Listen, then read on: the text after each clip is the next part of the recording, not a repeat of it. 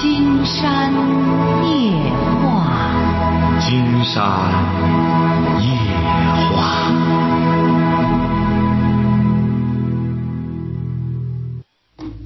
晚上好，听众朋友，我是您的朋友金山，很高兴和朋友们相会在午夜。马上接我们朋友电话哈。喂，你好，这位朋友。哎，金山老师好。哎，我们聊点什么？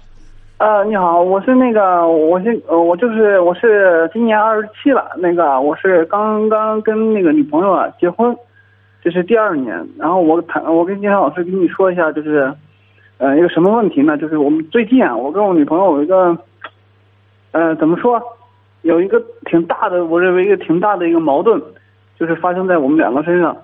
有小孩了吗？啊，没小孩，没孩子啊啊是是这样的，这怎么怎么回事呢？我认为这个事情也只能跟您说一下，跟我跟我不认识的人说一下。就是我认为这个事情挺严重，是怎么回事呢？呃，就是我女朋友嘛，不管是从我家人来好说也好，或者是说的让我的这个朋友说也好，都是那种很好的那种，就是他们很羡慕我。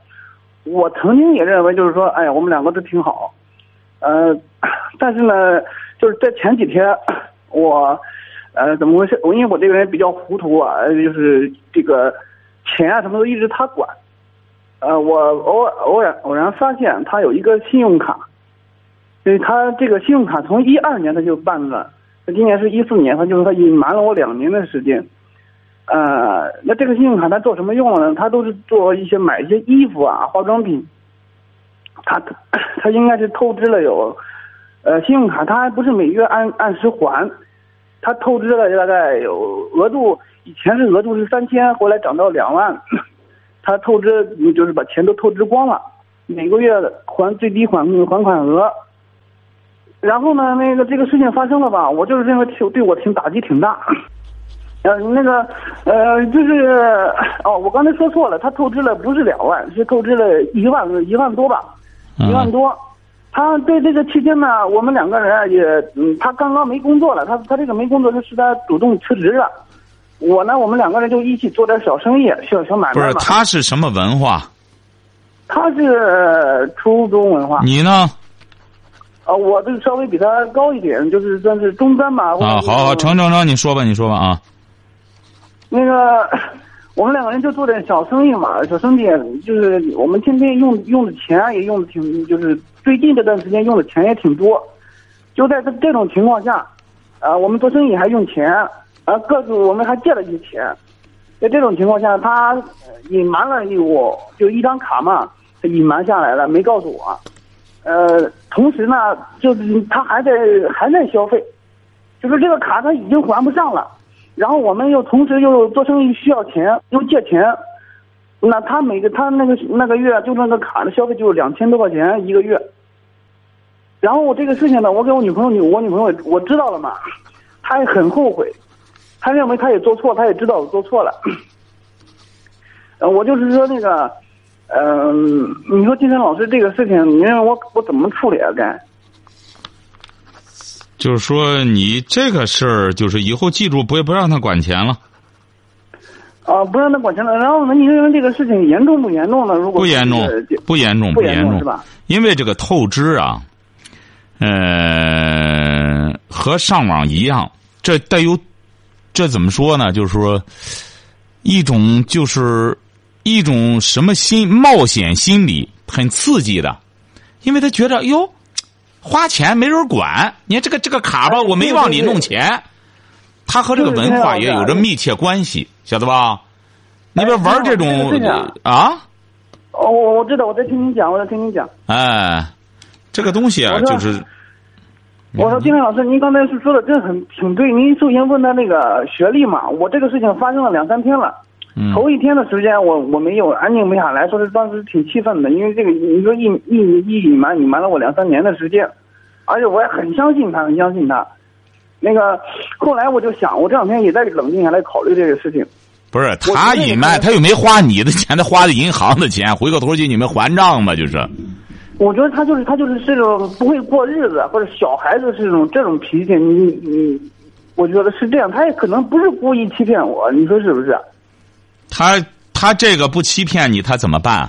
他悄没声的办的那种透支卡，透支卡你到一些超市门口什么的，还给五十块钱呢，哎，给钱办。对对对对对对。所以说，你记住了哈，第一点呢，这个先想办法还钱，因为他这不属于什么呢？拿着你们挣的钱去挥霍，他属于觉得呢，他没有多少文化，他就认为，哎呦，这种事儿真是很时髦。现在呢，很多人觉得拿个这个很时髦，晓得吧？只要和时尚捆绑的好多东西啊，有些人就觉得这不是什么愚蠢的事儿，不是什么丢人的事儿。包括金山给你举个例子哈，嗯，你比如说这个同性恋，很多人还有意识的给金山的，哎，同性恋小姑娘也十六七也同性恋，为什么他这样讲？因为他觉得这个现在不丢人，还挺时尚，晓得吧？透支也是这样，很多人都办一些卡，哐哐的成了这。成了行奴了，银行的就是奴才了，整天得还这些钱，还还利息。哎，卡奴，哎，就是成了卡奴了。但是他觉得很时髦。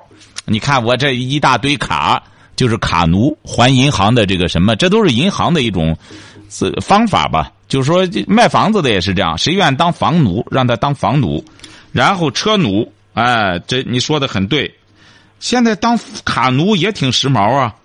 当车奴，你看，当车奴的都直接哎，我也是车奴，我也是房奴。要再弄个卡奴的话，三奴，哎，觉得真是最最时尚了。所以说现在啊，哎呀，金山发现不光您爱人这种初中文化的哈，嗯，包括说白了，我们这个很多搞新闻的，甚至都是很前卫的这行业，也是有着一种很。很可悲的一种心态，就是所谓的时尚心态。现在这种时尚，说白了，基本上多数都是伪时尚。金山就直接说吧，啊，很多东西不用看，不用看多少年也不落伍。现在你要看，整天追着这些东西看，你非掉到坑坑里不可，晓得吧？对对。所以说，你记住了，你这个事儿呢，不要影响你们的夫妻关系。就是批评他以后，既然他也承认错了，以后正好通过这个事儿。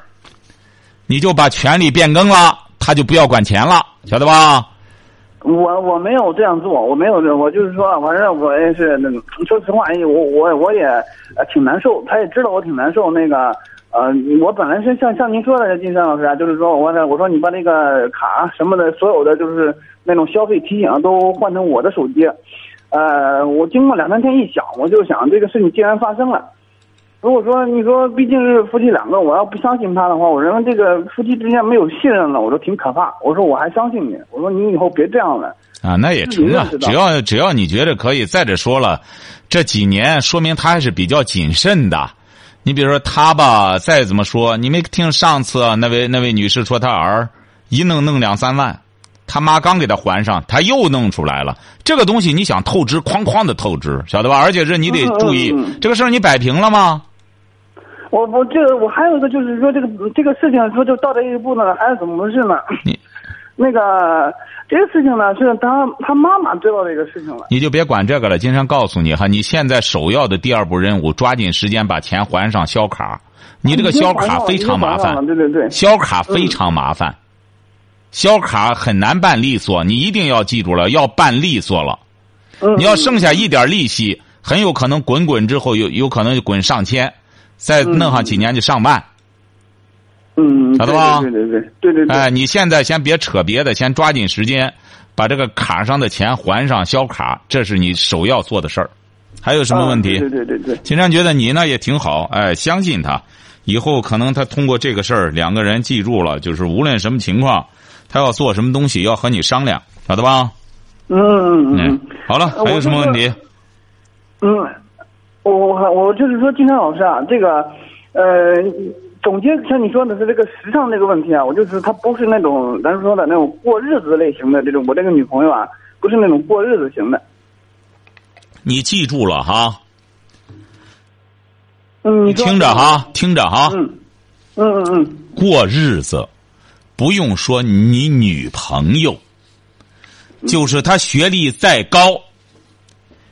他也不会过日子，过日子这是另外一门学问，一定要记住了。过日子哦不是说这个人啊，光整天不吃不喝，这就叫会过日子。哎，过日子啊，本身里边包括这当家后面跟着是什么理财，晓得吧？对对对对对对。哎，这个过日子啊，它需要一种全方位的能力和素质。总结起来，八个字：相夫教子，贤妻良母。就说他要达到这个境界的话，他得学。你比如怎么当家呀？既然这个家，如果要是这不是刚才金山给您提的这个建议也好，谁当这个家？当家管钱就要理财，怎么把这个日子过得红红火火？你要是说我光当家我不理财，我光管着钱我花钱，呃，钱怎么弄我不管，这日子永远过不好，晓得吧？一个国家还得有个财政部长呢，嗯管什么呢？管钱呢。嗯，对对对。哎，金山所以说你这个啊，你不要说这个女性啊，不是天生的会过日子，这个都得学。是呃，金山老师，这个事情你觉得那个，如果他性格像就像您咱就像我们您说的这样，呃，他通过后天的这个学，如果说你觉得能有很大的一个改进吗？有先听，你是哪儿的？我是聊城的。聊城的，先听金山夜话，学会做人，做人同时把伪时尚、虚荣心全都剔除掉，晓得吧？特别是在你比如说在聊城这些地方，你别在县城里很容易受到一种伪时尚的忽悠，晓得吧？对哎，你在县城里边很容易受到这种忽悠，那怎么办呢？听金山夜话，可以超越全国的这个同步水平。晓得吧？哎，伪时尚到了金山夜话，一层层的全都给他接下来。嗯金山待会儿讲讲昨天对话就行啊。也就是说，这个是一个能力，是后天可以学到的。那当然，这都是后天可以学到的，没有哪个人先天会过日子，而且是现在，记住了哈。嗯，还有一种伪时尚，不会过日子很时髦，不会做家务也是一种时尚，晓得吧？哎，很多女的都不会，我不会做家务，也没做过饭，什么都不会。金山说：“你会吃吗？”我挺喜欢吃。你看，这不就是傻子吗？是不是、啊？光吃啥也不会，哎，还觉得挺时挺时髦，晓得吧？我就碰到一种人，我我我对象可以说几乎就是和你说的差不多。哎说的差不多，所以说你不让他听金山夜话，他自然而然的他会进一步的更加退化。啊，他他喜欢看韩剧，喜欢那个购物，去逛淘宝网。哎，你瞧见了吗？他看韩剧就是购物，韩剧为什么呢？韩剧不是说你不能一竿子打死，韩剧里边有积极向上的，但是什么人儿这就是说，任何东西仁者见仁，智者见智，晓得吧？嗯，你把金山一看韩剧，优质的就拎出来了，垃圾爬死，晓得吧？一看现代剧，中国的这剧，金山一看，什么文章的？小爸爸千万不要看，那是垃圾剧，不要看。尽管央视放了，不行，垃圾剧。尽管后来说又升华了，前头这个是垃圾。他很多剧啊，他为了通过，最后你看了吗？升华了，包括那《爸爸去哪儿》，你看他干嘛呢？对对对，是不是啊老师，这个我也很你。爸爸去哪儿？明显的是一个伪概念，然后设计着他就是一种相互炒作。你说你看这个上哪儿去啊？上沟里去。价值观不对。爸爸脸上钱走了，你你看的人上哪儿去？上沟里去了。哎，就很简单，这个有什么？哎，所以说记住了哈，你想你爱人这个怪谁呀、怪你。那么他整天在看韩剧，韩剧说白了，像济南这样的都市都属于落伍的了。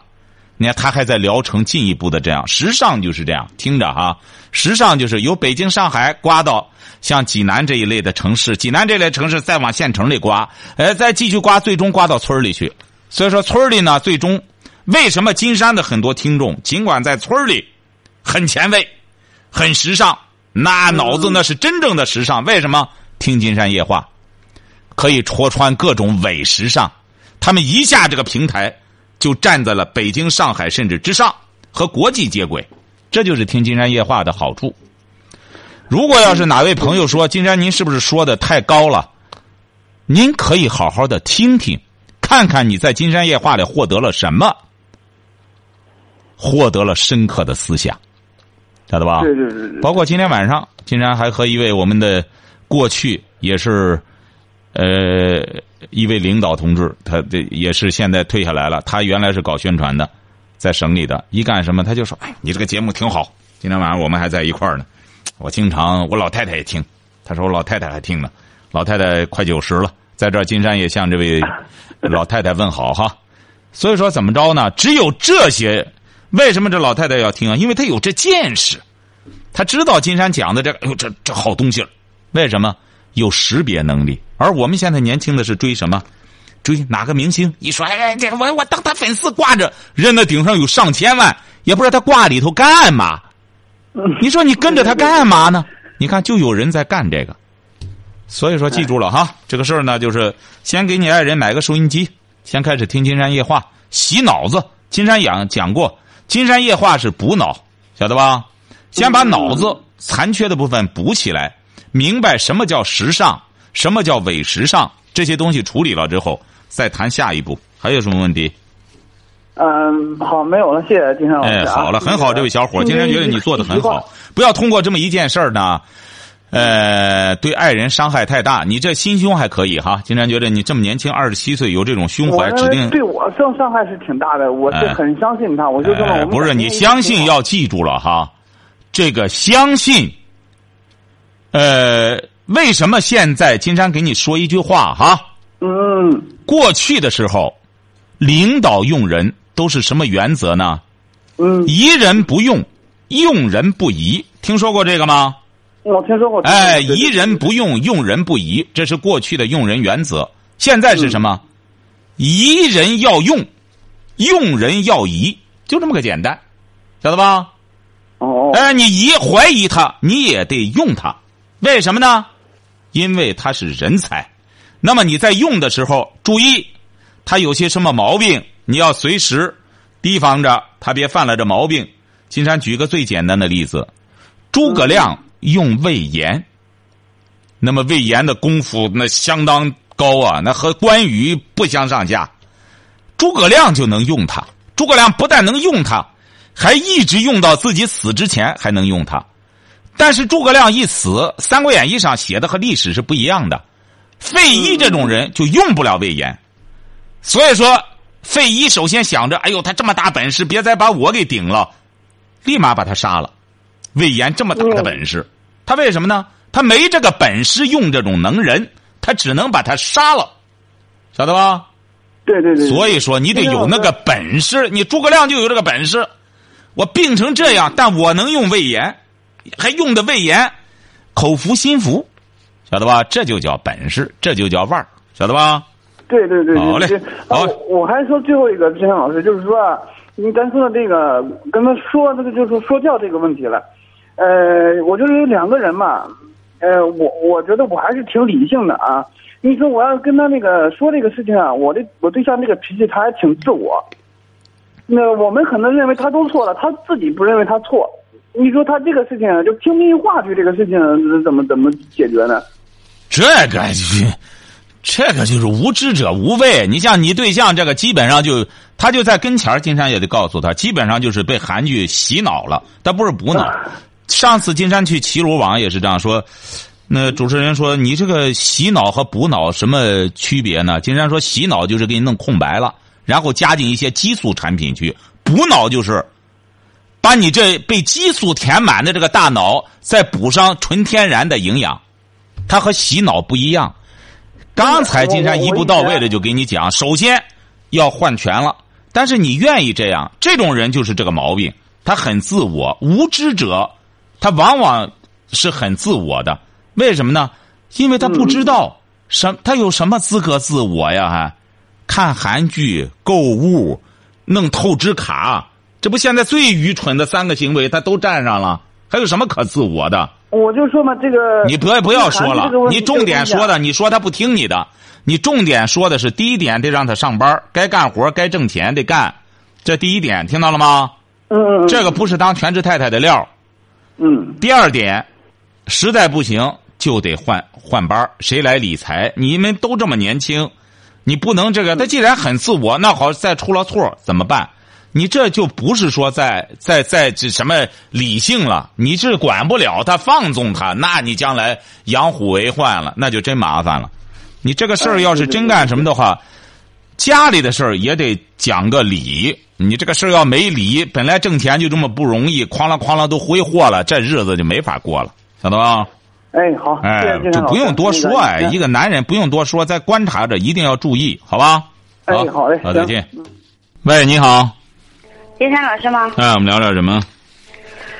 嗯，就是我这边的一个姐夫啊，从七年前他就，呃，喝喝喝多了，嗯，和我办了那个办事儿了。就七年前喝多了，和你办了一次事儿。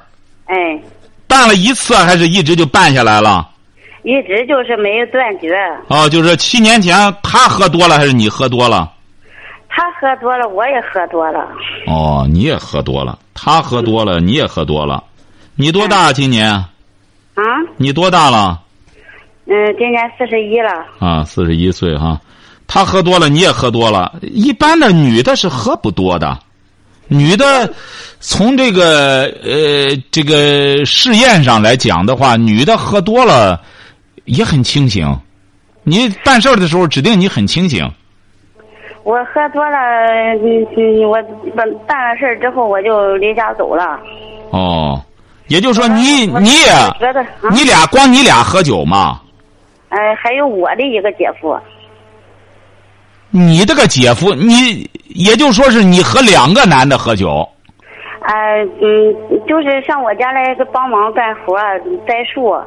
也就是说，姐夫也喝了，他的我这边我这边我对象那个姐夫也喝了，我的姐夫就走了，走了他就在我家嗯接着喝，喝多了就还有我的两个孩子。哦，这是你对象那个姐夫。哎。啊，你和你对象的姐夫办事儿了，这是。哎，我觉得我已经我很讨厌他，我我怎么拒绝他的？哎，很他冷死皮赖脸的。那他。当时你照他办干活，他死皮赖脸的和你办事儿了。问题是你后来一直没断呀。我我没法拒绝他，他很赖，他很能赖，他就就在一个村上，就隔着一段，就隔着一套房子。他多大了？他五十六了。不是，既然他这么赖，你为什么要开这个头呢？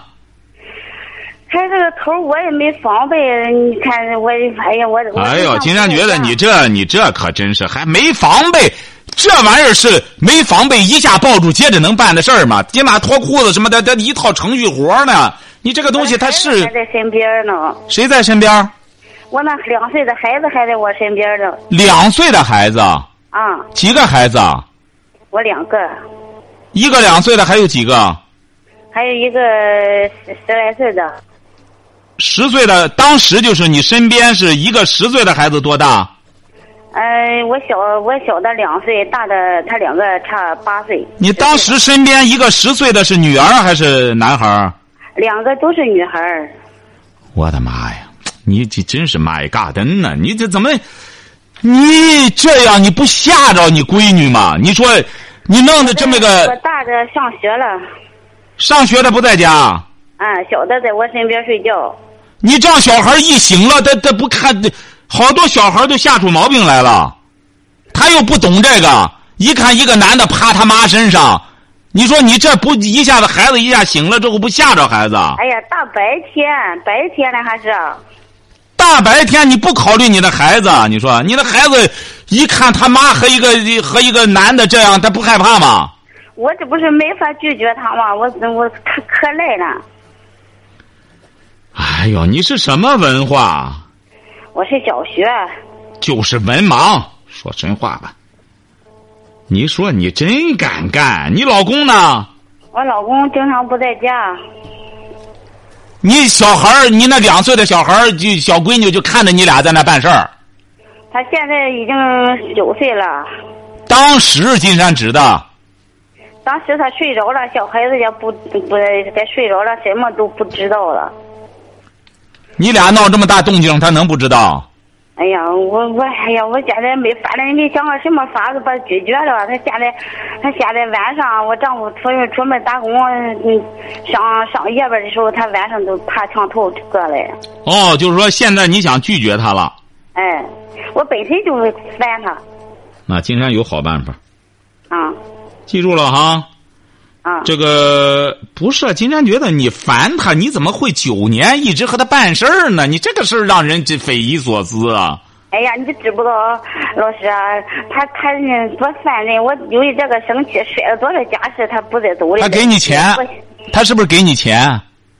嗯，他给钱我都不要。拉倒吧你，你这个人呀，这这一屁俩谎。今天发现你这种人啊，不说实话。他指定给你仨瓜俩枣的钱，你就贪财，他也给给你不了多少钱。金山估摸着，也就仨瓜俩枣。啊，给不给钱我不要，他硬塞。啊，这不还这么回事吗？你好办，金山告诉你吧，你就明确告诉他，下次再来的时候，就是说是必须得断这事儿了。告诉他哈，第一点，告诉他得懂点伦理道德。你告诉他，你这样很不仗义。咱们这再怎么着沾亲带故，你再办这事儿的话，就不是人事了。这第一点告诉他哈，这告诉他你俩呢，俩文盲在一块儿，啥也不懂，所以说也不懂得伦理道德。在这没法，我也不敢给闹大面上来，还有两个外甥啊，都都娶媳妇了。金山告诉你了哈，这第一点就是明确告诉他，咱两个人都不是小孩了，孩子也都大了，再这样弄出去之后会丢人的，晓得吧？啊！哎，你要实在憋不住了，自个儿手淫去就成了。说不要来找我了，已经给他下逐客令了啊！啊！再以后，就喂个那个藏獒串子。嗯。藏獒串子。啊。狗啊。啊。就喂个那种小藏獒串子。嗯。那个东西吧，是真咬人。那个东西，反正你在农村，那个东西也不认人儿。那个藏獒串子不是真藏獒。就那种这那种和和和和那种笨狗子配的那种藏獒串子拴到家里，明确告诉他，我喂这只狗就要咬你的，我已经给你这个有言在先了，咱先君子再小人，呃，先小人后君子，晓得吧？咱先给你说清啊。我早就说过，我我真的现在活不下去了，快。金山不是告诉你了吗？喂只狗，它再往里爬的时候，你反正平时大白天的你就自个儿系紧腰带，晚上再来的时候就让狗咬它就成。不舍得吗？没有狗啊！俺家这狗根本就不咬它，它它经常来，白天来，晚上来。金山告诉你啊，你你喂一只藏獒串子，你为了解救你自个儿，你说。你这样的话，你可是真要你老公知道了，你村里人都知道了，你就没法做人了。哎，我老公很非常内向，跟我一年到头说不几句话。所以说，金山觉得你办这事儿就更缺德了。你这个遭报应，你老公你看老实巴交的人，你干这么缺德的事儿，你最终会遭报应的。你你不懂这个吗？你，人不报天报。你像你这么挤兑你老公，你看老实巴交的顾家，你在这里悄没声的和这么一个赖子，整天在这办事儿，让你养条狗咬他，他就知道，哎呦，你真够了。记住了，养一个藏獒串子，上次这个办法好使。上次有一个娘们和你一样，也是没文化，在农村里和一个人在那里，最终也知道丢人了。你这个吧，也无也也也也情有可原。你又没文化，一个文盲，一个也不懂得怎么回事说白了，他给你办事你都不知道咋回事你也没感觉，你就看就贪财，看上那俩钱了。你要真想解救你，这是最不给钱。你记住了哈，你要收钱就麻烦了，你就卖淫了。今天告诉你了，他就是仨瓜俩枣，你就占那便宜。你要不然的话。你说你本身烦他，你和他又没有性欲，他每天来了之后，这不相当于就强奸了吗？再有个办法就是觉得强奸一样，那和强奸一样，你要觉得行就行。金山觉得这事儿你要办了也不仗义，人也不能算强奸。你俩通奸了这么多年了，你要报强奸的话，派出所也不会算强奸。但是话说回来了，每次和强奸都一样，我不顺从他。那你不顺从他，你才觉得感觉舒坦呢。你俩在那里每次都强奸，都能强奸成功，你看每次都能成功，哎呀，我都被治不过他。好办，拿把剪子告诉他，弄把那种大剪子可以吧？不不买狗，就弄弄个大剪子告诉他哎，金山老师，我我我真揍过他，什么？我真揍过他。你揍他管什么事儿啊？你揍他越揍他，他越来劲儿。记住了哈，拿把大剪刀，不是让你真去剪，明确告诉他。你说你要再干什么，我可以给你剪了去。剪了去之后，你可可不怪我，我就算你强奸。你要你要这么不顾及脸面的话，都五十多岁了，你说你这样再不不要皮不要脸的话，你非得这样的话，我就给你剪了去。再就是也可以这样明确告诉他，哎呀，下次再来你听着哈，啊听着哈，下次再来你明确告诉他，你说我手机在这放着，我是不同意，我不同意现在。嗯，你要敢干什么的话，我可是立马报警，报了警，这个就是要算强。你不是你不是他强奸你吗？强奸你，指定浑浑身就有挠的伤什么的吧？哎，他不挠，他拧着我胳膊。拧着你胳膊也有伤啊。拧着你胳膊，只要拧着胳膊有伤，在地里，在地里打农药，把喷雾器一摘就就抢劫。什么在地里喷药啊，这打打农药干活儿，啊？在地里就办。哦，在地里就办你，哎，在地里怎么办？你不穿裤子吗？你整天出去啊？哎呀，我我都是怕你外头知道了，你地里这么些人。所以说，你说你这样，这是说白了，金山觉得这整个马桶啊是这么方便，你这个能怪谁呀？你不穿裤子吗？你金山不是讲过吗？像你这种女性，金山也给你出过主意，弄一个那种袋子，系个死带死扣，它解不开不就得了吗？你你我上哪去，他都知道。他上哪去？你你系个死扣啊，系个死扣，他解不开，他着急上火给你撕裤子，这都算是强奸的证据。哦，哎，你比如说，你弄一个那种结实点的布裤子，然后弄个死扣，它解不开，他不着急上火给你撕裤子吗？再就是你要反抗就给撕烂了好几个了。啊，撕烂好几个，你这不都是证据吗？就是不用几次，一次就行。就说坚决要反抗。